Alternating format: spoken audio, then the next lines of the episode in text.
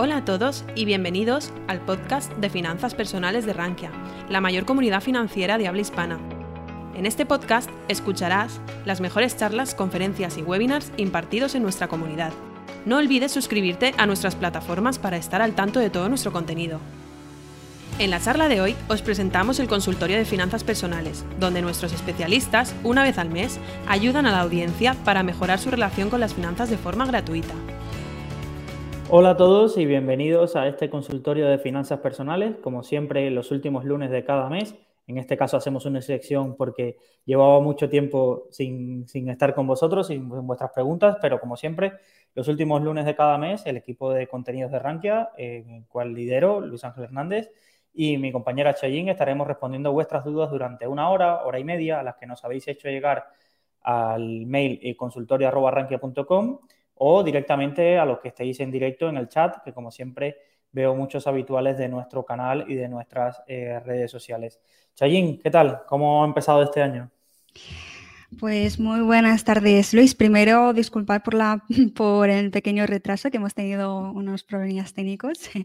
Y el año pues ha arrancado muy bien, ¿no? En el sentido de, de que me imagino que todos habremos descansado un poquito y hemos retomado fuerzas para afrontar este nuevo año. Perfecto. ¿Y tú qué tal? Sí, yo tengo mucho que contar porque eh, el último consultorio que tuvimos fue en noviembre. Eh, había comentado que tenía cosas importantes, básicamente que me casaba y, y, había desconectado un poco de los mercados financieros y demás. y la verdad que también tuve la experiencia de, de visitar África, que, también es algo que, me ha marcado eh, y me vengo con muchas experiencias y sobre todo con muchas reflexiones que he ido contando en mi blog. Eh, si quieres, eh, vamos a empezar a hacer un poco de repaso de, un poco mentalmente en qué situación un poco estamos y sobre todo, Chayín, un poco compartir con la audiencia. Al final son ya son casi como familia, porque muchas veces las preguntas vienen de muchos usuarios que ya conocemos, que le ponemos nombre, aunque no conocemos personalmente, eh, la verdad que es como casi que fueran familia. Y también me gustaría un poco compartir quizás, como son ponentes que nos siguen y nos seguirán todos los meses, tanto aquí en el canal de YouTube como los que nos escuchan cada vez más por las plataformas de, podcast, como puede ser iBox, eh, Spotify y demás. Un poco los propósitos que queremos conseguir este año. Me gustaría quizás empezar por ahí, propósitos financieros y personales para este año y quizás las personas se sientan identificadas. Y me gustaría un poco, tanto en los comentarios eh, de, este podcast eh, como en los mails que nos hagáis llegar, un poco que eh, nos digáis cómo podemos ayudaros a vosotros a cumplir esos propósitos financieros desde nuestra humilde posición en ese sentido, pero si alguien piensa que para cumplir alguno de sus propósitos financieros necesita algo de nuestra ayuda, como digo yo, cuenta con nuestra espada e intentaremos ayudarte. Así que déjanos un comentario y cuáles son tus propósitos financieros para este año y en qué te podría ayudar, sobre todo Chayin, que es la que más sabe de los dos. ¿Vale? Pues empiezo yo, ¿vale? Eh, mis, retos un poco para este año, vamos a empezar a hablar. Eh, pues dentro de poco tengo el CFA, que básicamente quizás es una apuesta a kamikaze del nivel 2 porque es mucho más complejo de lo que pensaba. Pero bueno, que este año caerá eh, uno de los dos temáticas. Y también me gustaría, como quizás propósito financiero, eh, en ese sentido, consolidar un poco más eh, la cartera y los hábitos de ahorro. Creo que ya que me he quitado quizás un, gasto financiero importante que muchos de los que habéis, os habéis casado sabéis lo que, lo que supone, pues creo que, este es un año para, para, consolidar el ahorro y sobre todo esa parte de, de seguir afianzándonos un poco más como ser la referencia a nivel de, contenidos y demás, que siempre es un trabajo difícil eh, porque hay mucha temática financiera que abordar y demás. Entonces, quizás esos son los dos retos más importantes a nivel profesional que tengo este año. Y Chayin, cuéntanos tu, tu propósito financiero y profesional para este año. Pues yo creo que más o menos un poco parecido a lo que tienes tú. Eso es copiarse, ¿eh? No, no, no, es que has querido empezar primero, ¿sabes? A ver, pues mi propósito personal, profesional es también sacarme el CFA 2, pero yo no me he lanzado tanto como Luis Ángel, yo voy a lo un poco más seguro y eh, mi idea es presentarme en noviembre, así tengo casi todo el año para preparármelo. Y financiero, pues voy a intentar construir este año una cartera de gestión activa. Ya sé que lo llevo diciendo hace bastante tiempo, pero no, me he sentado a, analizar los diferentes fondos y sectores y demás. Eh, el propósito de este año es eh, crear una cartera de gestión activa. Ahora que estoy analizando bastantes fondos, tendré un poco más de idea. A mí, no me eches la, a mí no me eches la culpa luego de que estás perdiendo dinero con una cartera. Que no me das tiempo. Activa, ¿eh? Luis Ángel, me explotas. no, la verdad que no. Pero bueno, vamos allá con las eh, un poco las dudas de nuevo año que nos han llegado de los usuarios. Y tenemos eh, la primera, me pareció súper interesante, que nos dice, hola, tengo varios fondos de inversión y sucede que la mayoría están en bancos. Error. Me cobran, entre otros gastos de depósito, custodia, etcétera. Pero otros fondos los puedo contratar directamente de la gestora emisora. ¿Por qué en algunos casos puedo comprar directamente y en otros tengo que pasar por los bancos? Muchísimas gracias. Pues es una pregunta súper interesante. Eh, ¿quieres empezar tú? Eh, um, vale, es que justo hoy estaba actualizando un contenido también similar sobre dónde contratar los fondos de inversión. Entonces, a ver, desde España, desde España podemos acceder a los fondos de, a través de tres vías y una de las más comunes es a través de un banco por ejemplo, con el banco que, que trabajamos normalmente. Y lo que pasa es que normalmente esos bancos, al no tener una arquitectura abierta o para sacar sacar, digamos, eh, un poco de beneficio por ofrecer tus fondos, te pagan, te hacen pagar una comisión de depósito o te aumentan la comisión de suscripción o incluso te puede aumentar el mínimo de inversión inicial. Por eso es importante para la, bueno, entiendo que hay gente que no quiere, no quiere quiere ahorrar tiempo y por comunidad, pues por comodidad acude a su banco tradicional. Pero en estos casos, si ves que tu banco tradicional te cobra esas comisiones y te das cuenta de que obviamente no merece la pena pagarlas, lo ideal sería ir a, una comercializadora de fondos independiente. Con eso me refiero, por ejemplo, eh, um, MyInvestor, EBN, Selfbank, eh, y alguna más que se me escapa de la mente. no sé si, si Luis ¿Se te ocurre alguno que no cobre pues, comisión de depósito? Pues quizás Tresis tampoco o Ironía. Ironía cobra otro tipo de comisión, pero sí, no es una comisión de custodia adicional a cada fondo. Vale, EBN sí que cobra, que me he equivocado de decirlo, cobra un 30%. Pero en ese caso. Te ofrece clases limpias. Yo ahí eh, intento avanzar un poco más allá en el quid de la cuestión y como sabéis, no voy a cambiar en 2022 y voy a rajar un poco más de lo que hace Chayin, que quizás es uno de los propósitos financieros, que Chayin raje un poco más de la industria y no sea tan políticamente correcta. Eh, te explico la cuestión. Eh, creo que era José Manuel, se llamaba el usuario que nos preguntaba. Las gestoras españolas, ¿vale? Generalmente tienen la infraestructura montada y pueden, por regulación, ofrecerte directamente ellas los fondos. Es decir, que tú los contrates directamente en su web.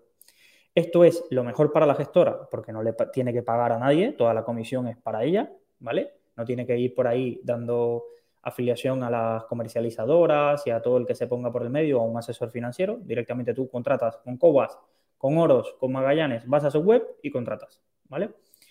Eso es lo que toda gestora nacional quisiera, ¿vale? Generalmente eh, las gestoras les monta todo el sistema al mismo proveedor, que es Finametrics, que se fue adquirido por All Funds y es un poco el que lleva todo ese proceso.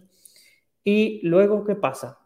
Que por eso en las comercializadoras españolas, las independientes, muy pocas veces veréis fondos españoles, porque es como, vale, imaginaros que vais al corte inglés y hay una tienda en el corte inglés que no le quiere pagar eh, eh, eh, un poco la tasa al corte inglés por vender allí. Entonces, básicamente, el corte inglés, que en este caso serían nuestras comercializadoras de fondos, dicen, pues aquí no te vendo, si quieres, montate tu tienda en la calle Colón o en calle Serrano y vende por tu cuenta y búscate que los clientes vayan a tu tienda. Entonces, básicamente eso es lo que pasa. Tienes que quedarte en mente que las gestoras españolas podrás ir directamente a la gestora y comprarlo si pasa por el comercializador. También hay que entender que puedes ir al comercializador y te lo ofrecen, pero ¿qué pasa? Te añaden estas comisiones de custodia que te sale más caro pasar por el comercializador, pero las gestoras internacionales sí no hay escapatoria. Entonces, las gestoras internacionales o las contratas en tu comercializadora o en tu banco, o no puedes ir a la web de Robeco y decir, Robeco, que quiero el Global Consumer Trends y el Smart Equities y lo quiero contratar contigo y no quiero dejarle comisión a nadie. Eso no lo vas a poder hacer porque por regulación tienen que pasar por unas comercializadoras y demás. ¿Qué es lo que pasa? todo lo que nos contaba Cheyenne, todas las comercializadoras le ponen comisión de custodia a los fondos internacionales. Pues no. Es decir, los bancos aquí se aprovechan un montón y como te tienen como cliente cautivo, le meten unas comisiones adicionales allí. En las eh, comercializadoras de gestoras, de comercializadoras independientes, no suelen poner este tipo de, comisión. Pero ¿qué pasa? Que eh, una de las cosas que suele pasar en esta industria y cada vez más frecuente es que cuando una comercializadora, una gestora se cree lo suficientemente poderosa, empieza a dejar de pasar a pagar retrocesiones al comercializador.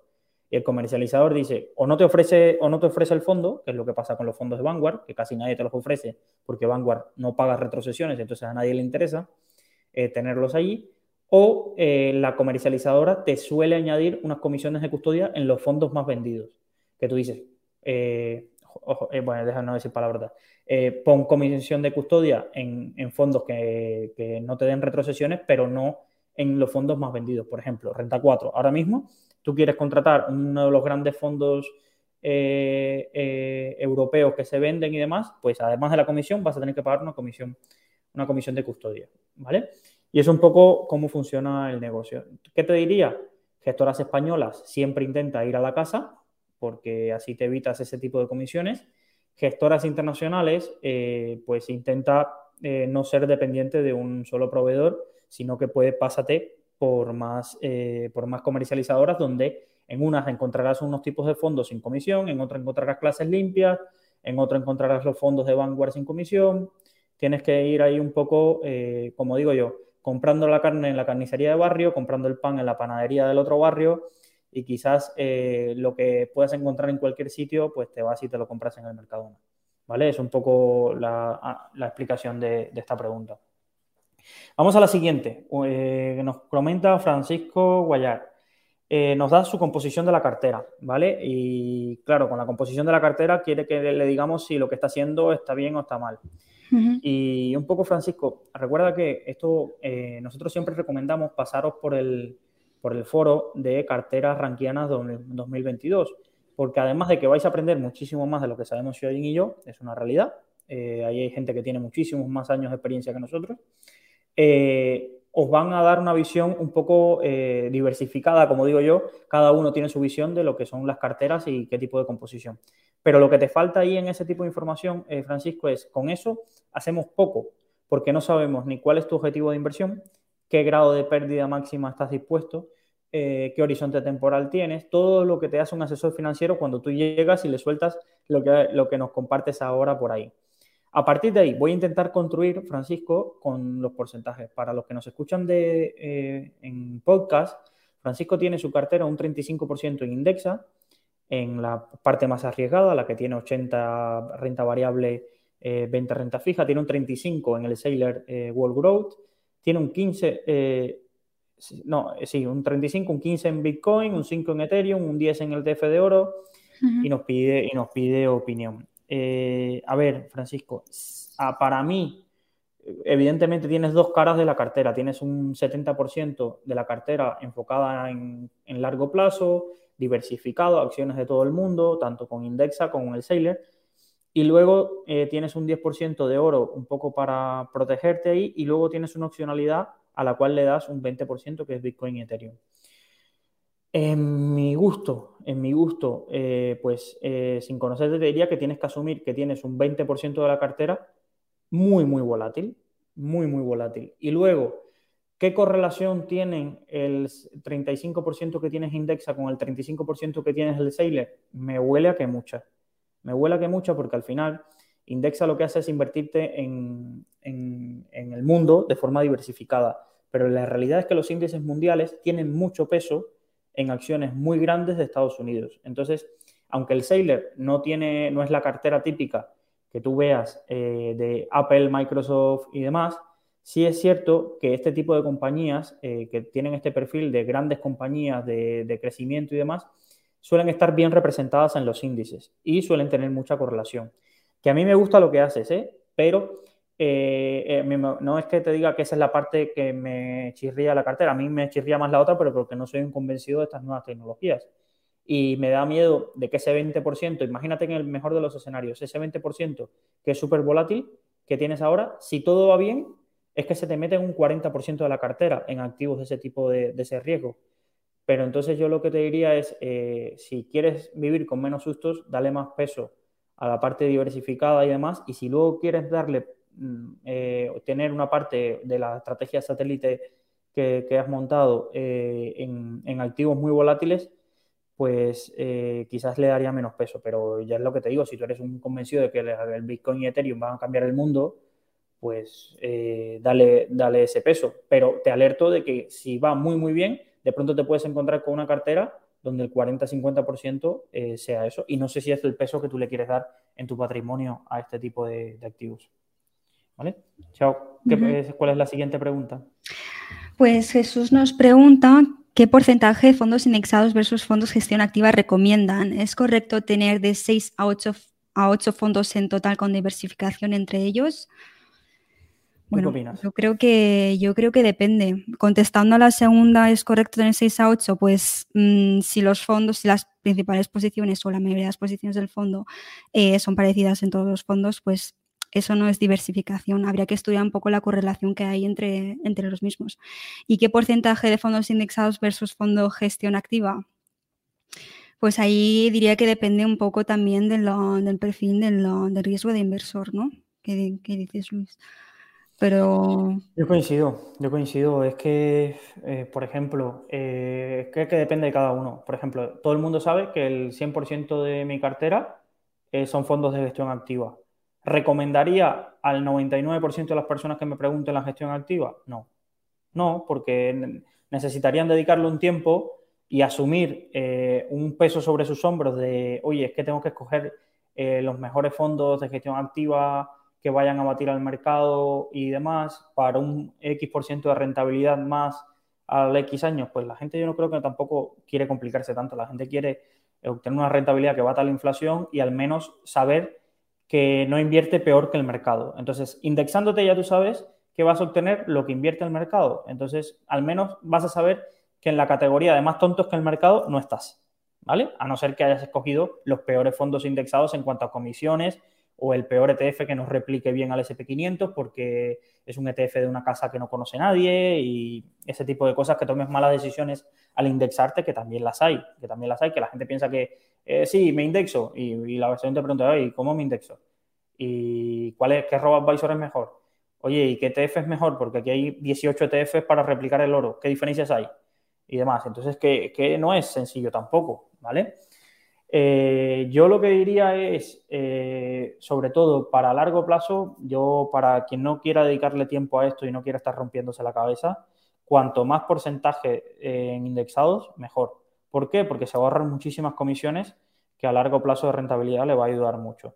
¿Que quieres tener una cartera de gestión activa? Porque en el fondo entiendo también que quien nos está haciendo esta pregunta está viendo en YouTube a un directo a las 5 de la tarde un lunes. Esta gente, si no le gusta la bolsa, o no le gustan los mercados, o muy preocupado está por su dinero, o es que tiene ese gusanillo de, oye, es que esto me mola y, quiero aprender y demás. Entonces, esa parte, pues si tienes un 10-20% en gestión activa, eh, pues si tienes ese gusanillo, pero, pero no es, tengo gestión activa y mi gestión activa consiste en ver en Twitter del fondo que más se habla, en Rankia ver la actualización de los fondos que más se hablan en el mes y pasarme por Morningstar y ver el listado de los 10 primeros eh, que lo han hecho mejor este año. Eso no es gestión activa. Eso es performance chasing, eh, o como se pronuncie, que tampoco ahora estoy en mi mejor nivel de inglés, ¿vale? Pero, pero eso no le llame gestión activa. Eso es lo mismo que, coger y un periodista de la expansión, con todos mis respetos, el periodista lo cumple, la parte de saber de finanzas no tiene por qué cumplirlo, eh, que coge, hace una lista y a veces mete fondos ahí que no tiene sentido porque es que o demás, pero como salió en la tabla y dijo que estos eran los mejores fondos, pues ahí voy yo y meto un fondo. Y, por ejemplo, esta semana yo un poco flipado en colores de que ya hay gestoras y periódicos sacando de el fondo que en 15 días gana un 30%. Y va gente, va gente y lee la noticia, de verdad. Es que hay gente, va gente y lee la noticia. Pero esta semana, que seguramente ya cayó un 15% ese fondo, porque todo ha caído, no sacan la noticia. El fondo que ganó un 30 y después perdió un 15 o perdió un 40. Entonces, eh, la verdad, eh, eso no es gestión activa. Gestión activa es estudiarte el fondo, estudiar la categoría, saber por qué quieres ese fondo y no quieres los otros 18.500 que salen en la base de datos de Morningstar. Eso es un poco la gestión activa. Ahora, número de fondos, número de fondos. Eh, yo ahí, por ejemplo, si quieres indexarte, ahí el gran Hervigio, que ya hace unas semanas que no participa en el, foro de carteras ranquianas, él tenía la opinión de que con tres fondos indexados replicabas al mundo y podías vencer a la mayoría de las carteras eh, a nivel mundial. Y, coincido con él. Si nos fijamos, eh, las carteras de Indexa, es verdad, o de Finicens, le añaden más fondos, pero es por tener los pesos adecuados en determinadas categorías según sus modelos de asignación de activos y complejidad. Bueno, para básicamente, en mi opinión más crítica y dura, básicamente para no decir que es replico el MSCI World y ya está, porque para eso te compras un ETF que es más barato que ellos y no le pago la comisión. Pero como me llevo bien con ellos, diré que es pues, por ser un poco más de profesionalización a la hora de crear las carteras y, en ese tipo de cosas, que es verdad, ahí, ahí hay su, historia detrás y por eso sus carteras rinden más que los índices, porque si no, tendrían que rendir eh, igual que los índices en condiciones normales. Eso es por gestión pasiva. Por gestión activa, mucha gente eh, es que como le empiezan a gustar todos los fondos, porque los gestores activos, de otra cosa sí, pero de hablar y de vender que son los mejores analizando y que tienen el fondo tal, pues lo hacen bien y para eso los ventas ganan su dinerillo, de venderte todas las bondades del fondo.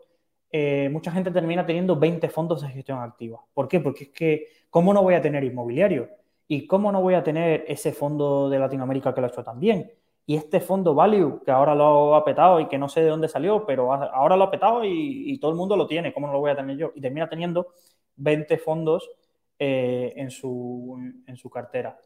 Yo creo básicamente que con muchos de los fondos eh, que cubren varias regiones, que tienen eh, casi todo un poco diversificado también en cuanto a activos y lo que buscan es calidad de los activos, te diría que con, para no complicarte mucho, con cuatro o cinco fondos también lo tienes.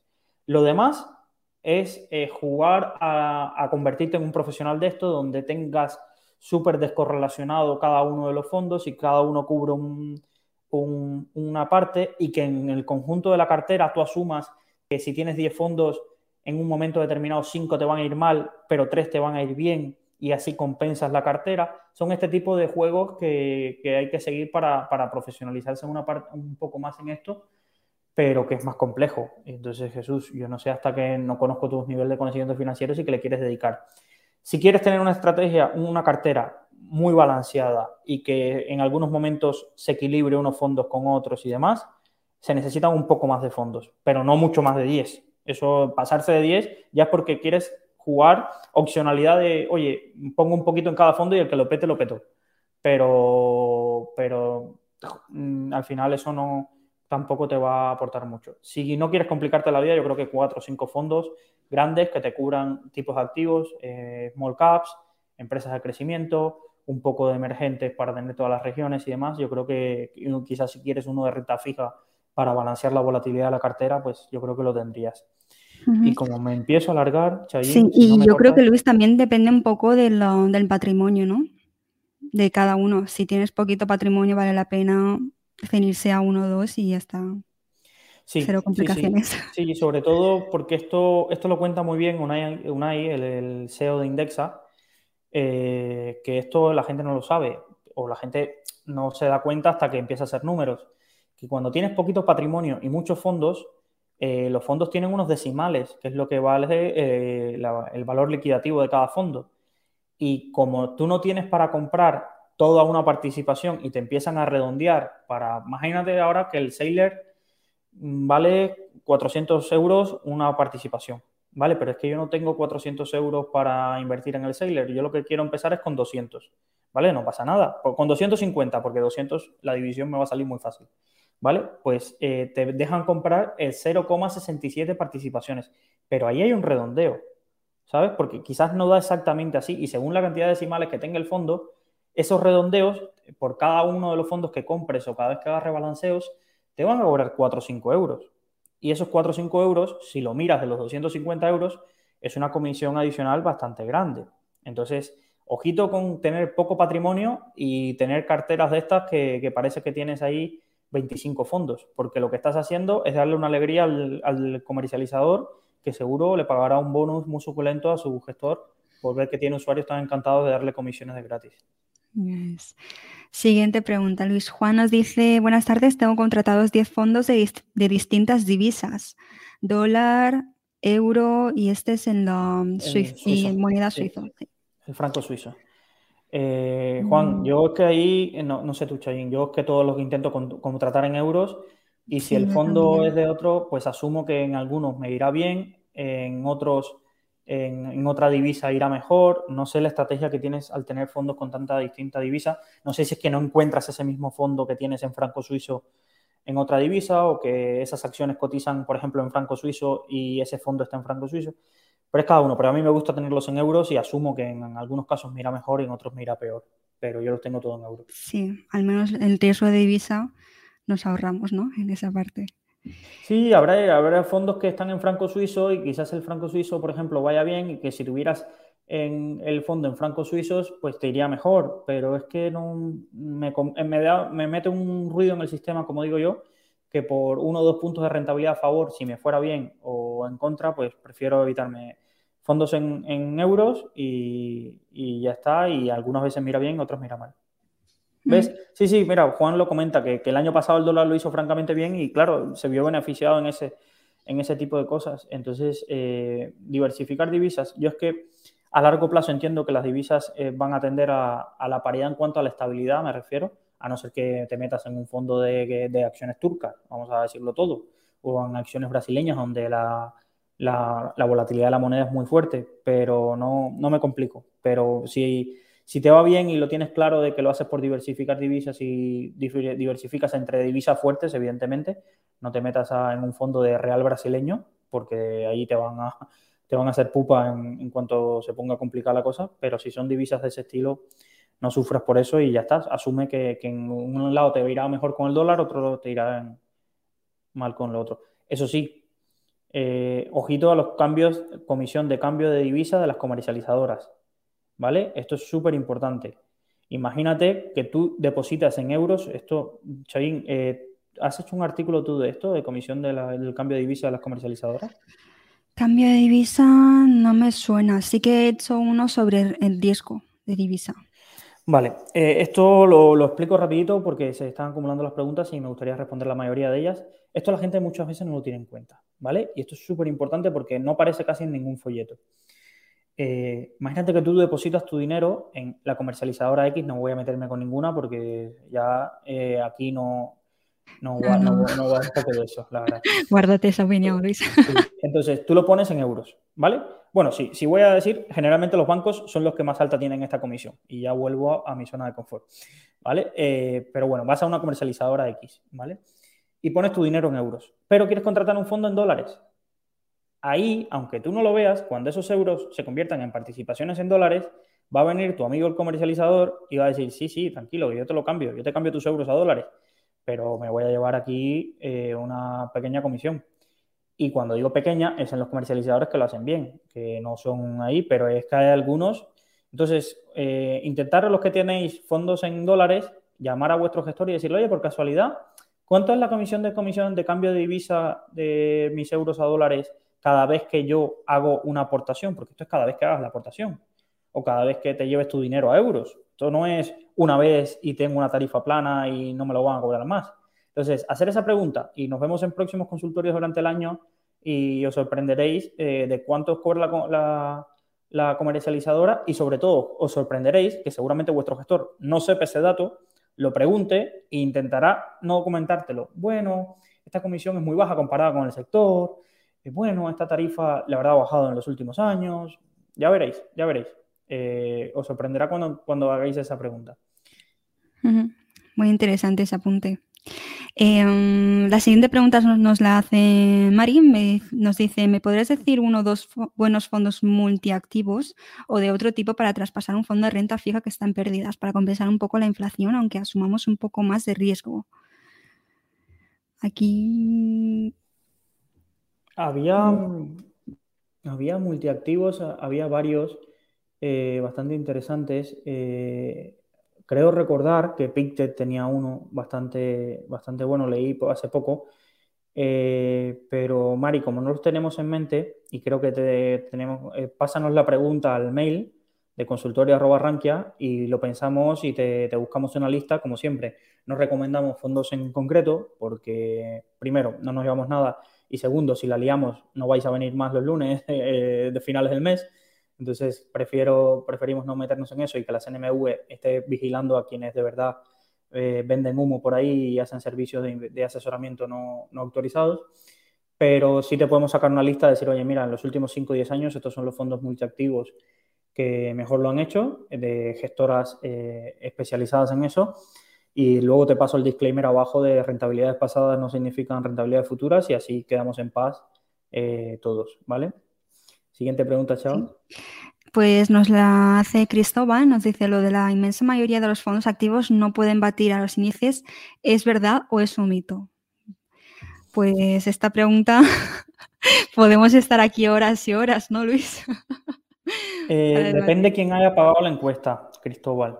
Voy a ser así de duro. Eh, ¿Por qué? Porque este tipo de cosas son eslóganes. ¿Nunca os ha pasado que dan el dato del paro de, el, INE? No. Bueno, el Instituto Nacional de Estadística. O dan el dato de el, SIC, eh, bueno, de cómo van las votaciones y después ves, según el periódico que leas, ves una interpretación u otra. O el informe de la energía del año pasado que sacó CaixaBank, que habían titulares de hemos pagado menos energía en 2021 y el otro hemos pagado un 40 más energía y tú dices, el informe es el mismo. ¿Cómo puede tomarse de un lado y cómo puede tomarse del otro? Yo, Cristóbal, te cuento los sesgos que tienen los informes, ¿vale? Y también te cuento mi impresión. Vamos a empezar por lo más fácil, ¿vale? Y es decir, la mayoría de fondos activos pierden dinero comparado a los fondos indexados. Es decir, pierden dinero no, para un mismo activo, los fondos indexados baten al 90%, 85% según la estadística y demás, de los fondos eh, de gestión activa. Ahora, ¿qué matices hay en esta afirmación? Primero, no sucede en todas eh, las clases de activos, es decir, no es lo mismo esa afirmación, no es lo mismo lo que sucede en fondos de grandes compañías, en fondos de estilo growth, en fondos de emergentes, en, fondos eh, vamos a decir, de, un país determinado. Es decir, los estudios lo que indican es que es una tendencia que se repite bastante en que fondos indexados le ganen a fondos de gestión activa. Eh, ¿Qué no te cuenta la estadística? Que muchos de los fondos de gestión activa de por sí ya son malos, es decir, porque tienen comisiones tan altas que no están creados para batir un índice, sino están creados para ser colocados a un tipo de inversor que no le preocupa, ni sabe lo que es un índice, ni sabe la alternativa de ese tipo. De ese tipo. Entonces, y esos son los que más cantidad hay. Vamos a poner el caso de España. En la gran mayoría, no voy a ser absoluto, de los fondos bancarios no baten a su índice de referencia. ¿Vale? Entonces, ¿qué pasa? Que el 70 o 80% de los fondos que se comercializan, bueno, incluso quizás más en España, son fondos bancarios. Entonces, ya tú, con el conocimiento que tienes, seguramente evitarías fondos bancarios y te evitarías esa parte del sesgo de, ahí. Pero ¿qué, suele pasar? Que con las comisiones que tienen ahora mismo muchísimos productos y sobre todo España, en muchos estudios sigue siendo de, los países con, las comisiones más elevadas de fondos, eh, es muy difícil que un fondo bata a largo plazo a los índices por eso. ¿Por qué? Porque todos los años ya cada vez hay ETFs eh, que tienen un 0,10, un 0,15 ¿vale? De, comisión y te estás comparando todos los años con un fondo que empieza con un 2% de comisión atrás o con un fondo que si en un año lo hace muy bien, te mete un sablazo por una comisión de éxito que se te va al 3-4% de, de, de, comisión total. Entonces es muy, muy complicado eh, para la gran mayoría en una encuesta vencer a los fondos de, gestión indexada o los ETFs. Lo que dicen la mayoría de estudios que, he leído y demás es que en activos con menos cobertura y con más ineficiencias suele ser emergentes, suele ser la renta fija, porque los índices de renta fija no están construidos exactamente eh, como, como un fondo, un índice de gestión activa. Por ejemplo, voy a explicarlo rápido, ¿vale? Para que me entendáis. Un índice que replica el IBEX, el ETF va a comprar las 35 compañías del IBEX un índice de un tipo de activo de renta fija incluirá, eh, vamos a decir, una muestra de 3.000 bonos. Como no puede el ETF, para replicar ese índice, no puede comprar los 3.000 bonos. Primero, porque puede haber liquidez en el mercado, porque puede haber. Entonces, el gestor de STF, el gestor o el, el algoritmo, lo que sea, intenta comprar una muestra representativa, pero suele diverger bastante del índice.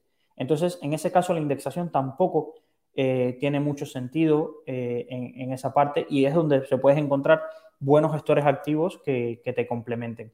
Pero entonces lo que te dice la estadística es eso. Oye, eh, por regla general, si tienes un fondo indexado para un activo donde el mercado tiende a la eficiencia, seguramente la indexación será lo mejor. Por eso hay muy pocos fondos que le ganen al SP500, muy, muy poquitos. Para la gran mayoría que hay, hay muy poquitos fondos que en 10, 20 años venzan al SP500, pero en determinadas categorías de activos sí puede tener sentido de que no te fíes de la indexación porque tiene mucho sesgo la indexación que es, que es complicado eh, entender. Por ejemplo, en pequeñas compañías que a veces muchas veces están en pérdidas o que tienen modelos de crecimiento que eh, pasan por tener muchos años pérdidas o lo que sea, pues el índice quizás por sus eh, requisitos no incluye ese tipo de compañías, pero un buen gestor activo sí pueda percibir el valor de ese tipo de compañías.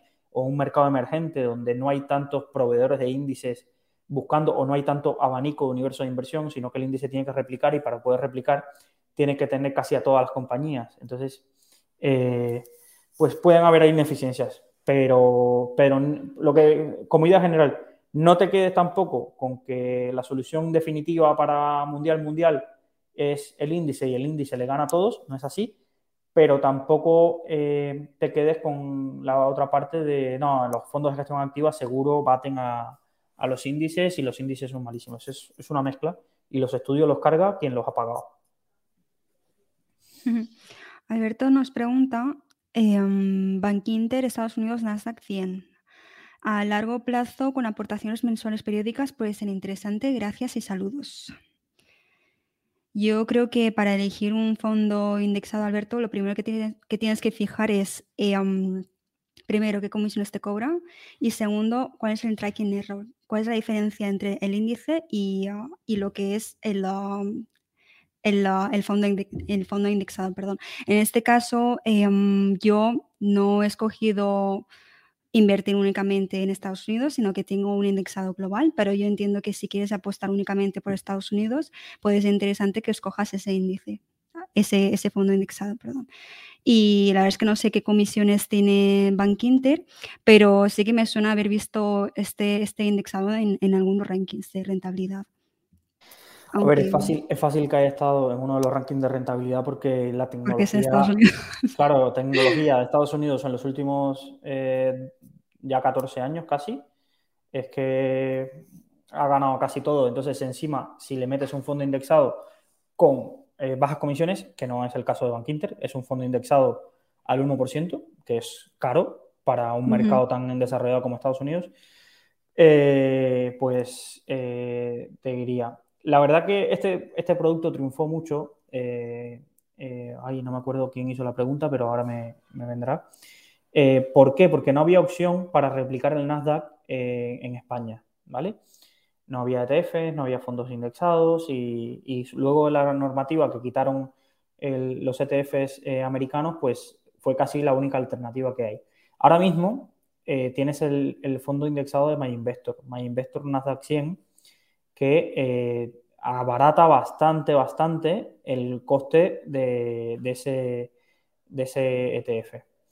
De ese ETF, no, del fondo indexado de Bankinter. Eh, incluso me sorprende que Bankinter no haya bajado la comisión de, su fondo indexado eh, viendo. Supongo que también porque lo que Bankinter quiere es que los clientes que ya están en Bankinter no tengan, pero que ya lo tengan ahí y demás. Segundo, es súper interesante que veáis que estos indexados eh, al, Nasdaq 100 pueden tener un, un poco, o, diría yo quizás un poco más de lo pensado, eh, un tracking error alto comparado al índice. No alto para preocuparte, pero ya que estamos y me haces la pregunta, aprovecho y te, cuento un poco. ¿Por qué? Porque esos fondos indexados no están comprando las 100 acciones del Nasdaq y rebalanceándolas. Ninguno de los dos, creo recordar sino que están construidos, adentro de ellos lo que hay son ETFs que ya puede ser de forma sintética o de forma directa, están replicando el, el Nasdaq 100. Eh, creo recordarlo que, que es así, ¿vale? Incluso el de My Investor creo que lo miré ahora y uno está con futuros, otro está, entonces puede haber unas ciertas descorrelaciones por el coste que tienen los futuros y demás que te pueden encarecer eso. Entonces es súper interesante que, vamos, que mi opinión es eh, a largo plazo te va a ir bien. Eh, a, mí, a mí a largo plazo yo creo que, que, te debe ir bien porque no veo que Estados Unidos deje de ser la punta tecnológica del mundo y me imagino las 100 compañías tecnológicas más grandes de Estados Unidos en 30 años eh, estarán bien, pues yo creo que seguramente sí, en 20 años, en 15 años, sí, porque los, los índices tienen sesgo de supervivencia, es decir, la que hace mal se va del índice y sube otra, ¿vale? Eh, entonces lo veo bien. ¿Metería el 80% de mi cartera solo a tecnología de Estados Unidos? Pues eso es jugártelo un poco. Entonces lo tendría como una pata importante de mi estrategia o mi exposición, pero, pero no le daría todo el peso y decir, vale, yo con este fondo me olvido y me acuesto a dormir y esté tranquilo. No, porque te puede pillar alguna vez que se haya una burbuja en tecnología, explota y tal, pero, pero mira las 50 eh, compañías de, hace 10 años y las 50 compañías que hay ahora, y lo único que sí te garantiza el índice es que vas a tener a las 100 mejores compañías tecnológicas de Estados Unidos. ¿Cuánto van a valer esas 100? No lo sabemos. Yo siempre pienso que, como el mundo va mejor, esas 100 cada vez valdrán más, pero me puedo estar equivocando. Lo que lección para este consultorio, Curioso cuando veáis un índice, un fondo indexado, mirar cómo construye la cartera, porque no es lo mismo comprar todas las acciones y replicarlas tal que meterte en ETFs, productos y demás. No es gran cosa, pero ya si os pica la curiosidad, eh, siempre mirar este tipo de, detallitos para elegir entre dos fondos indexados o elegir entre dos ETFs, por ejemplo. La siguiente pregunta también nos hace Cristóbal. Nos dice, si los profesionales tienen problemas para batir los índices, ¿los inversores particulares en acciones tienen posibilidades de batir el SP500? ¿Cuál es vuestra opinión? Cristóbal, ¿has venido a desanimar aquí a la gente? eh, Chayín, ¿te mojas tú? Uf, pues no sabría qué decirte. Los inversores particulares, a ver, yo ahí el, punto que veo yo es eh, el tema de costes, que para un inversor particular comprar y vender acciones, hacer los rebalanceos es mucho más costoso que invertir en un ETF o un fondo indexado. No sé cómo lo ves tú. Yo voy a ser más directo. Yo creo que las posibilidades son casi nulas. Eh, ¿Por qué?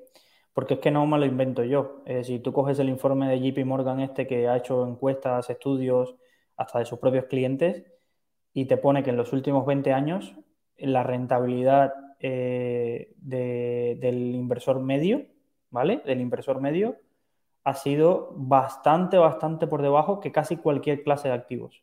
Es decir, que tú hubieras cogido un ETF, te hubieras vuelto loco y hubieras dicho, voy a invertirlo en energía, que es el peor sector de casi los últimos 20 años, ¿vale? Y quizás te hubiera ido mejor que las decisiones que tomaron el resto de inversores medios al cual JP Morgan le hace la encuesta. Que siempre hay gente y verás que lo ha hecho muy bien y que te muestra su track record, inversor particular y con un poco de sentido común, eh, ha sacado la misma rentabilidad que el SP500 a largo plazo o un poquito más y demás, pues felicidades. Es uno, una, como digo yo, una bueno, eso nunca sé qué ave es esta, pero una golondrina no se verano, una, no sé cómo es la frase, ¿vale? Eh, pero no es la generalidad. La generalidad y lo que muestran las encuestas es que nosotros somos bastante peor que eh, las decisiones que, la rentabilidad que toman los índices. Y somos bastante peor por dos cosas. Primero, porque las comisiones que he señalado ahí, generalmente las comisiones que tenemos frente a un otro tipo de producto, ya sea comprándonos las acciones directamente o demás son muy, muy altas. Segundo, porque tomamos malas decisiones de market timing. Es decir, en el ETF no está pensando, ahora voy a invertir un poco más en esto, ahora voy a invertir un poco menos. No, que va, el ETF quiere replicar y ya está. Pero siempre nosotros tenemos esa, eh, digo yo, aura de, que, de imbatibilidad, de que decimos, este es el momento de comprar, este es el momento de vender, uy, ahora está muy caro, uy, ahora está tal. E intentamos hacer demasiadas cosas y, y solemos irnos, suele irnos peor pero tampoco te diría, y esto es una reflexión quizás un poco más profunda, aquí quizás me estoy rayando un poco, de que yo no creo que el objetivo de todo el mundo que invierte deba ser batir al SP500. Porque eh, tener la misma rentabilidad que el SP500 para muchos significará asumir la misma volatilidad que el SP500. Y yo no tengo claro de que mucha gente esté dispuesta a, sufrir en un 2008 con un 30 y pico, 40 y pico por ciento de caída en su cartera. Por, no, no, no, no lo creo. Entonces, eh, mucha gente quizás asumirá de que no tendrás la rentabilidad invirtiendo que opciones más arriesgadas, pero que duerme más tranquilo que duerme más tranquilo y que no, no es eh, ese es su sentido.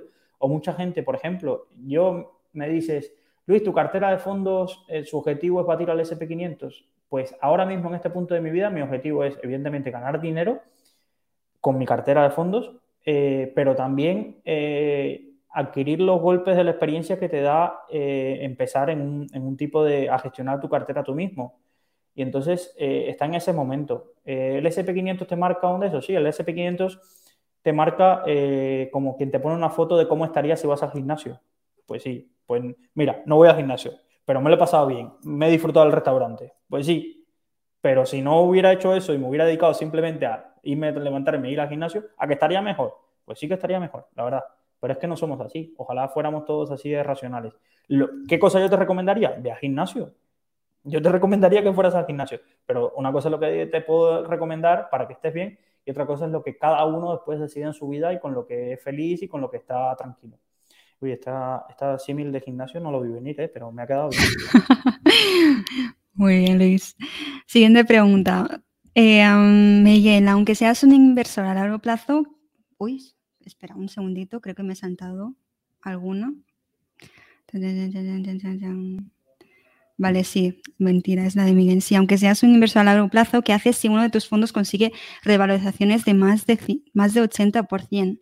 ¿Lo traspasas para, para realizar la ganancia?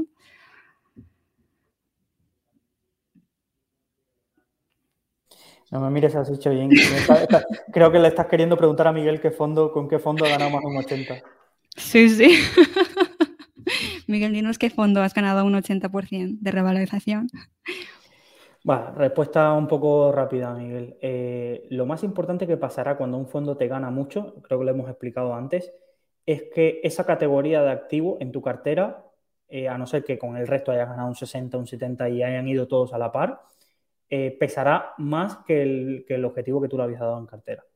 Entonces, lo sano y como casi todo no sube en, como digo yo, en, como no sube así en líneas rectas, sino que hay escalones, lo ideal es que sobre todo fondos o categorías que se hayan disparado sobre todo un 80%, por ejemplo, en un año, imagínate que, tuviste la luz y hace dos años invertiste en el Energy Transition este de BNP que se hizo un 160 en un año. Imagínate que, pues lo lógico es que al año siguiente, y os invito a que veáis qué pasó al año siguiente, no pudo repetir ese resultado. Entonces lo lógico sería que cuando veas que un fondo de esos ha tenido un rendimiento espectacular y que se sale de lo que es lo normal o de lo que se puede esperar, eh, pues lo traspases, pero traspases quizás a otro fondo de tu categoría que quizás no haya ido tan bien, o eh, quizás a un fondo monetario si no encuentras alternativas, pero es, que un fondo que te sube un 80%, imagínate que tú tenías un 10%, es que se te ha ido un 20% de tu cartera. Entonces, yo lo que, yo lo que hago es eso. Otra cosa es, eh, no sé, otro, otros que te pueden opinar, pero sobre todo porque, primero, porque va a pesar mucho, y segundo, porque la lógica y lo que te dice el mercado es que eso no se repite en dos años. Otra cosa es que me dices, llevo un 80% en un fondo que llevo desde 2014. Oye, pues en el fondo pues está teniendo un comportamiento normal, solo haría aportaciones periódicas y está, pero sobre todo estos que, tenéis suerte, suerte no, o que habéis escogido muy bien a la hora de seleccionar un fondo y el fondo se dispare, eh, acordaros de la, de la palabra mágica que en el sector de fondos no se llama humildad, sino se llama reversión a la media. Entonces, eh, la reversión a la media ocurre. Y entonces, lo más probable es que al año siguiente, o lo más probable no, o lo que suele suceder, es que los rendimientos se normalicen, ¿vale? Sí. Roberto nos pregunta, quisiera que me, recomenda, que me recomendaseis cuáles serían los pasos que debería hacer un joven principiante que quiere rentabilizar sus primeros ahorros, fondos, acciones, otros productos, etcétera. Ahí yo te diría, Roberto, que tus primeros ahorros sean para formarte primero, en, ah, ah, en el mercado financiero, a leer mucho y cuando tengas los conceptos claros ya te planteas a, qué productos te gustaría eh, invertir. En mi caso, por ejemplo, yo he empezado con fondos, pero depende del perfil de inversor de cada uno, del horizonte de inversión, de las características, etc. etc. Te puede que te convenga más invertir en acciones, eh, un plan de pensiones, un PIAS, etc. Em, Luis, ¿querías decir algo? No, eh, yo lo que le recomendaría es eso. Eh, la primera, fórmate, porque si te formas tanto en inversión como en lo tuyo, porque te permitirá eh, que esos primeros ahorros que estás teniendo en unos años sean muchísimo más. Yo veo mucha gente que viene con su primer sueldo y me dice, ¿qué hago con el dónde lo invierto? Pues si no tienes más nada que hacer, pues mira a ver si con ese sueldo puedes invertir en, en, un inglés que te permita ascender en tu carrera profesional o un máster o lo que sea, porque eso sí te va a permitir que a largo plazo tu fuente de ingresos sea muchísimo mayor que la que tienes ahora. Mucha gente gana más ahorrando porque gana más dinero, porque va creciendo profesionalmente y gana más dinero, que lo que gana invirtiendo. ¿Que la pata de la inversión tiene que estar? Sí, pero una vez que ya lo otro también está, porque hay mucha gente que dice, no, yo a los 23 ya voy a, o a los 18, yo no voy a estudiar porque voy a invertir y como me va a ir bien, pues ya está. Y voy a empezar con 200 euros de la paga que me han dado y con esto voy a ir haciendo. Así no funciona. Entonces, eh, lo principal es que te centres en cómo puedes ganar más dinero, cómo puedes ganar más dinero, ya sea en tu profesión o con otras cosas que puedas sacar por ahí. Y la otra parte es formarte. Y siempre yo iría de lo menos arriesgado a lo más arriesgado, siendo para mí lo más arriesgado derivados, que eso es para quien quiera profesionalizarse. Atrás, escoger acciones por tu cuenta, que puede ser muy arriesgado eh, si no tienes idea y dices, ah, voy a comprar esto, esto y esto, y ¿por qué? Porque me suenan los nombres o porque vi que alguien me la recomendó o porque salía en la expansión.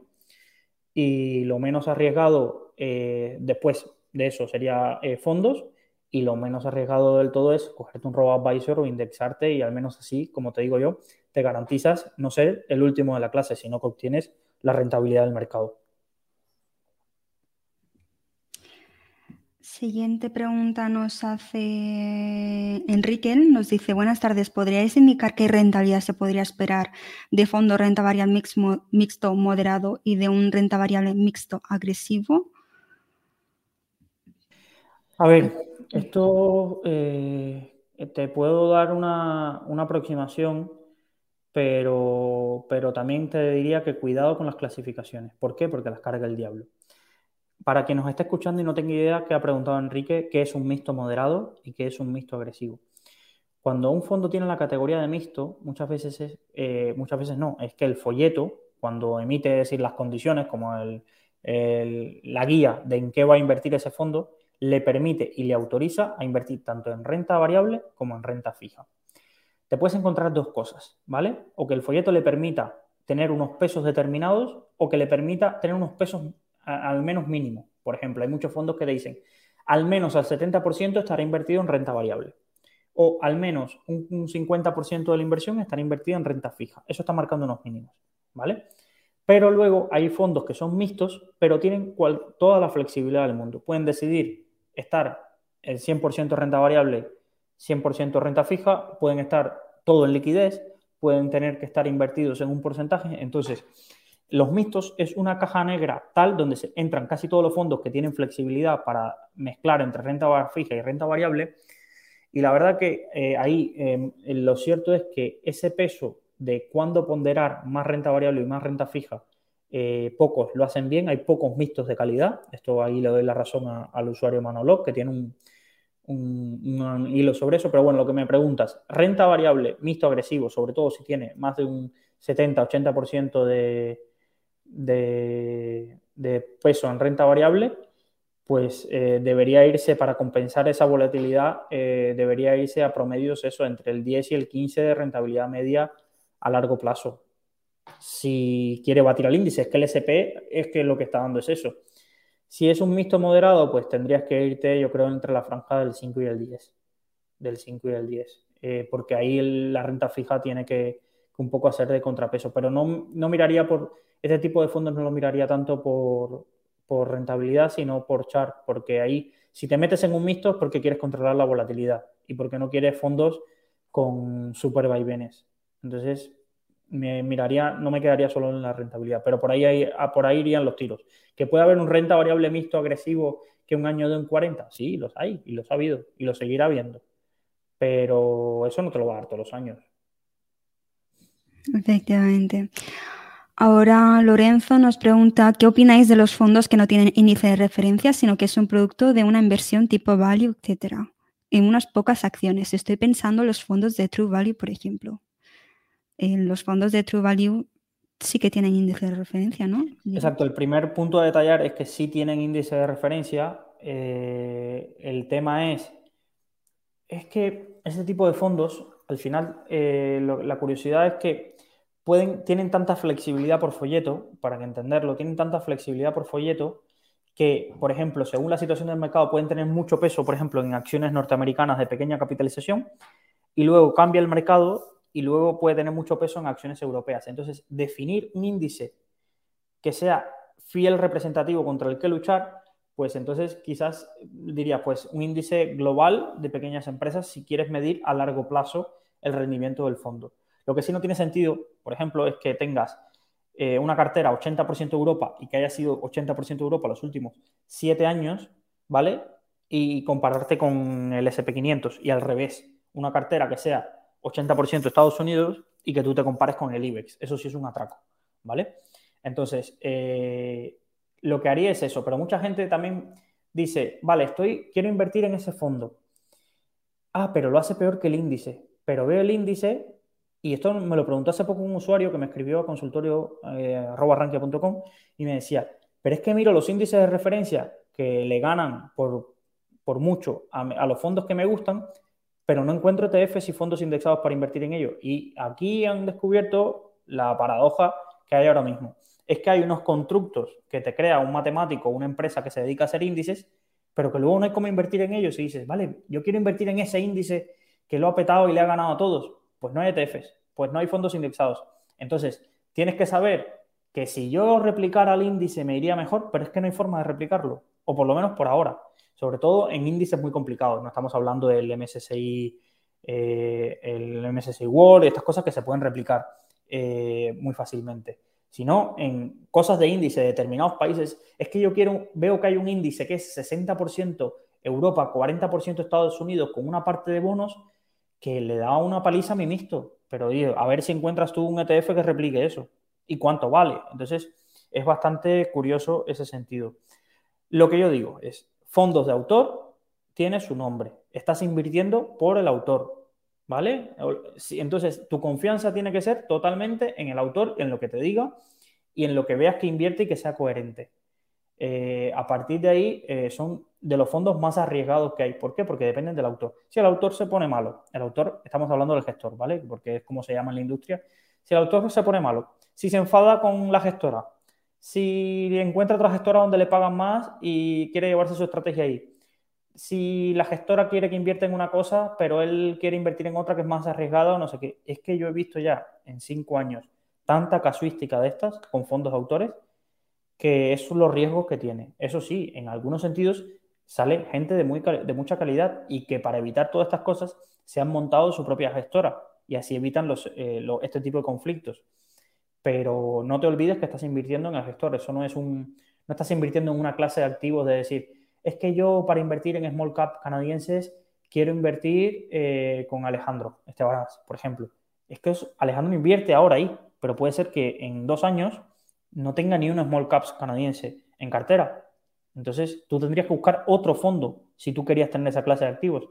Por eso, intentar olvidaros un poco del nombre del gestor hasta que no tengáis claro que queréis esa clase de activo en vuestra cartera. Porque si no, en vez de clase de activo, lo que tenéis es una retaíla de nombres famosos en tu cartera. Pues yo quiero a Terry Smith, yo quiero eh, al gestor del Sailor, que como es Sailor, seguro tiene apellido Sailor. Eh, quiero a Valentum, quiero eh, a Estebarans, quiero a no sé quién. Y al final tienes una cantidad de nombres y al final tienes lo mismo en cartera en muchos casos. O no es una cartera diversificada. Y tú lo que tienes una cartera de nombres, tú no sabes ni qué en el fondo que tienes en cartera. Y yo intentaría evitar eso. Abel nos dice por qué las subidas de tipos de interés está afectando más a los fondos y ETFs de tecnologías. Vale, esta pregunta es, curiosa, Abel. Eh, a ver, eh, cuando las empresas tecnológicas, voy a intentar explicártelo eh, de forma sencilla. Disculpa si me está escuchando alguien que sepa muy mucho de esta, de esta temática y demás, pero voy a explicarlo de forma sencilla, ¿vale?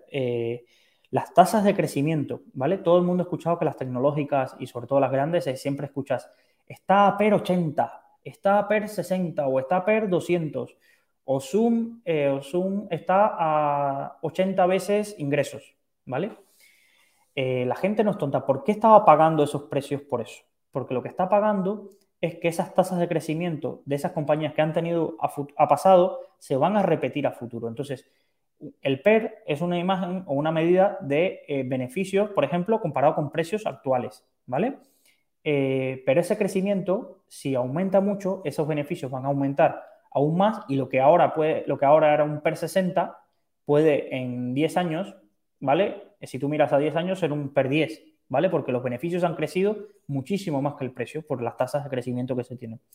Entonces, esas tasas de crecimiento, en muchos casos, eh, en los modelos de valoración, vienen muy influenciadas por el tipo de interés del coste del dinero, ¿vale? Que eh, se meten en, esas ecuaciones de valoración y demás. Cuando los tipos son muy, muy bajitos y el capital es casi gratis, es decir, las empresas se pueden financiar eh, de forma gratuita, casi porque van al mercado de capitales y obtienen dinero muy, muy barato, la expansión de esos múltiplos casi se hace casi al infinito. Entonces, con un pequeño cambio en los modelos de valoración, que son las subidas de tipo de interés, esos modelos de valoración dan unos resultados de, de valoración de cuánto debería valer la empresa muchísimo, muchísimo inferiores. Y las tasas de crecimiento que se descuentan a esas tecnológicas cae muchísimo también. Y ya no te digo de las empresas que eh, dependían de la deuda barata para crecer. Esas se van al hoyo. Esas se van al hoyo. Porque casi su modelo de negocio es tener deuda casi gratis por la que no pago intereses. Pero si ahora tengo que empezar a pagar muchos intereses por esa deuda, mi modelo no es sostenible. Eso es lo que se llama las empresas zombies. ¿Vale? Entonces, estas empresas tecnológicas descontaban tal volumen de crecimiento que cuando tú le metes al factor un cambio como es que el coste de capital eh, va a aumentar, eh, esos modelos se, derrumban. Se derrumban, se derrumban por completo y te, ponen en la realidad de, oye, que quizás Amazon no pueda crecer al ritmo que está creciendo actualmente indefinidamente y más en un entorno donde el acceso a la financiación y demás eh, sea más costoso. ¿Vale? Entonces, esa es la razón principal por la que cuando veáis en un, escenario de tipos muy, muy bajos, empresas con valoraciones desorbitadas de tal y demás, deberíais preocuparos cuando eh, están acercándose a un escenario de aumento de eh, tipos de interés porque ese tipo de valoraciones vuelve a, afectar mucho a los modelos de valoración. Y también hay una realidad, hay mucho inversor que no quiere estar en renta variable, lo que pasa es que no podía estar en renta fija. Imaginaros si el bono americano a 10 años vuelve al 3%, y la inflación se controla un poco, pues habrá mucha gente que querrá salir de renta variable para refugiarse en un bono americano al, 10, al 3% a 10 años, ¿vale? Y también saldrá de ese tipo de dinero de, compañías que están súper hinchadas y que la gente lleva unos beneficios acumulados. Al menos esa es mi explicación. Que luego vas al mercado y escuchas la radio y habrá 18 expertos que te darán otra. Esa es mi humilde opinión. Natalia nos pregunta cuándo es el mejor momento para rescatar un PIAS. Yo, por ejemplo, no controlo mucho de este, este producto de, seguro de, ahorro, se dice así. Pero, pero sí, que, sí que me suena que a partir de, X años rescatabas si tributabas menos o cuando o a partir de X años lo, rescatabas como renta vitalicia y es bastante ventajosa fiscalmente.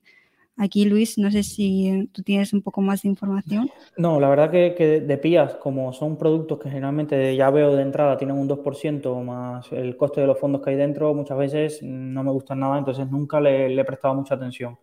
Eh, ahora mismo busqué una búsqueda rápida y, por ejemplo, en la web de, BVA, Natalia, tienes un artículo de los porcentajes por años y la forma de que si lo que te estaba comentando Chayin, que si lo rescatas en forma de renta vitalicia tienes unas ventajas y que puede serte interesante, pero ahí, ahí tienes toda esa información. En Rank también hay un artículo de rescate de PIAs y PIAs. pero, pero no, no, no, no controlo exactamente la fiscalidad de este producto. Mm. La última pregunta nos hace Roberto. Nos dice sobre la formación de la pregunta del principiante de inversión. ¿Dónde sugerís que escoja la formación adecuada ante la abundancia y diferencia Ay, he perdido la pregunta. Y diferencia que hay en el mercado. Aquí, sin ir, sin ir más lejos, tenemos al profesor Luis Ángel Hernández, que está impartiendo un curso de fondos de inversión desde cero a un precio bastante competitivo y la verdad es que las opiniones que hemos recibido de los usuarios ha sido bastante positiva.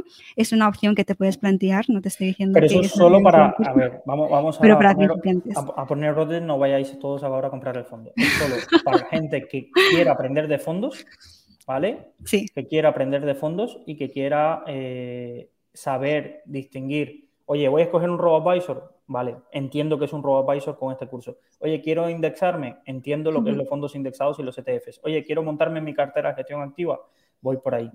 A partir de ahí, vamos a diferenciar, ¿vale? Quien quiera, quien quiera dedicarse a profesionalmente a esto, pues yo iría máster de escuelas de negocio y o certificación financiera. Primero porque te va a señalizar mucho eh, tu camino profesional y que le has dedicado un tiempo y que has sido capaz de sacarte un máster o, de sacarte la certificación financiera. ¿Quieres hacerlo por tu cuenta? Vamos a dividir dos pasos. ¿Quieres hacerlo por tu cuenta y aprender a valorar compañías, eh, cogerte la contabilidad y saber todo eso? Para mí, sin duda, hoy por hoy, el curso de Alejandro Estebanás. Sé que no está a la mano de todos, ¿vale? Pues si no tienes para eso, pues hay un montón de recursos gratuitos en YouTube de valoración de empresas. Este domingo enviamos una news en Rankia con un montón de libros gratuitos y de recursos gratuitos que puedes aprender por tu cuenta. Es decir, gratis vas a encontrar un montón de cosas sin gastaros un duro, ¿vale? Eh, leerte los blogs en Rankia, eh, cualquier cosa de esa vas a encontrar un montón de alternativas. Luego, por ejemplo, ¿quieres empezar en fondos? Pues, por ejemplo, tienes el curso este eh, nuestro que está, creo, 49 euros o algo así, pero si no, ya te digo, oye, pues le voy a dedicar un año a apuntarme a todos los webinars de fondos de Rankia. Voy a dedicarle un año y me voy a leer las guías, no sé qué, y te ahorras los 49 euros. ¿Vale? Me voy a escuchar todos los consultorios. Oye, no con lo mismo que contamos en los cursos, pero aquí, hay, aquí a lo tonto se aprende. Y por eso yo creo que muchos de los que aquí, entre todos, con las preguntas y con lo que aquí podemos explicar, un poco se va aprendiendo. Pero un poco esos serían los caminos. Lo que, por favor, no paguéis eh, cursos, eh, cursos no, señales de canales de Telegram porque os pasen ideas de inversión. Eso, eso es condenado al fracaso. Si quien os pasa la idea se estuviera forrando, no tendría eso. No tendría eso. ¿Vale? Entonces, eh, no, no, caigáis en ese tipo de cosas, que es lo que sí me gustaría evitar. Es decir, hay formación muy buena, tanto de gratis como de pago, pero las de pago, iros a profesionales. Iros a profesionales. Y no me estoy considerando eh, un profesional de esto, pero sí he aprendido mucho en este tiempo. Y si me dicen, Luis, es que tú estás muy secado, dime otro curso de fondos que no sea el tuyo, pues me lo preguntáis y yo os envío alguna alternativa. Quizás son más caros porque son del Instituto BME o de alguna escuela de negocios, pero oye, así dices, eh, pues diversifico, ¿vale? En Coursera creo que también hacían, hacían cursos de finanzas, pero en inglés. Udemy, en, en, inglés, si no es un problema para ti el inglés, en todas estas plataformas que están creciendo mucho, hay, hay cursos pero vete a las universidades, no te vayas a cualquiera por ahí de que no sabes ni cuál es su profesión. Hay universidades americanas que tienen cursos de casi todo y, son gratis y demás, o están en inglés, pero, pero hay muchísimo. Pégale un vistazo y si ya digo, si tenéis duda de alguna formación en específico o tenéis dudas entre dos cosas, pues podéis preguntarnos. pues eso mismo que repetimos al inicio de, de la grabación de este consultorio, de este podcast oye, uno de los retos es cómo podemos ayudar, Chayin y yo, en nuestro tiempo libre, que es un poco en lo que hacemos esto, eh, a conseguir vuestros propósitos financieros. Y si no os podemos quizás ayudar en todos, no vengáis aquí a, hacer la cola de, bueno, es que yo mi propósito es ganar un millón de euros. Pues mm, no estamos en el sitio adecuado. Me gustaría también ponerme en esa fila. Pero en lo demás, que es formación, recursos gratuitos, dudas básicas y demás, en, con nuestro tiempo podremos intentar ayudaros. Muy bien. Pues ya pues está. Nada, eh, muchísimas gracias a todos los que nos escucháis. Ya sabéis, si tenéis la oportunidad y queréis y os parece bien, darnos un like en las plataformas de, podcast, de YouTube, eh, donde lo estáis viendo. Dejar una reseña en Rankia y así los jefes, como siempre digo yo, se enteran de que hacemos cosas de calidad si os gusta. y mencionarlos. En Rankia, puede, en Rankia no, en Google llegas y hay una parte de Rankia y dejar una reseña si os parece bien. Y nos vemos el, el lunes final de, de, mes del próximo de febrero, aunque tengo el CFA, pero buscaré que el lunes hacemos el, el podcast y el consultorio para, para poder eh, ayudaros y si no, estará Shayin y algún compañero que os pueda servir. Bueno, aquí en el chat os he dejado el enlace directo para dejar una reseña. Perfecto. Pues muchísimas gracias por toda vuestra asistencia. Gracias, Shayin, por la agradable compañía. Y nada, nos vemos en un próximo consultorio de finanzas personales. Hasta pronto. Si te ha gustado nuestro podcast, te invitamos a que nos lo cuentes en los comentarios. Además, no olvides suscribirte a través de tu plataforma favorita o el blog Rankia Podcast para estar al día de todas las novedades.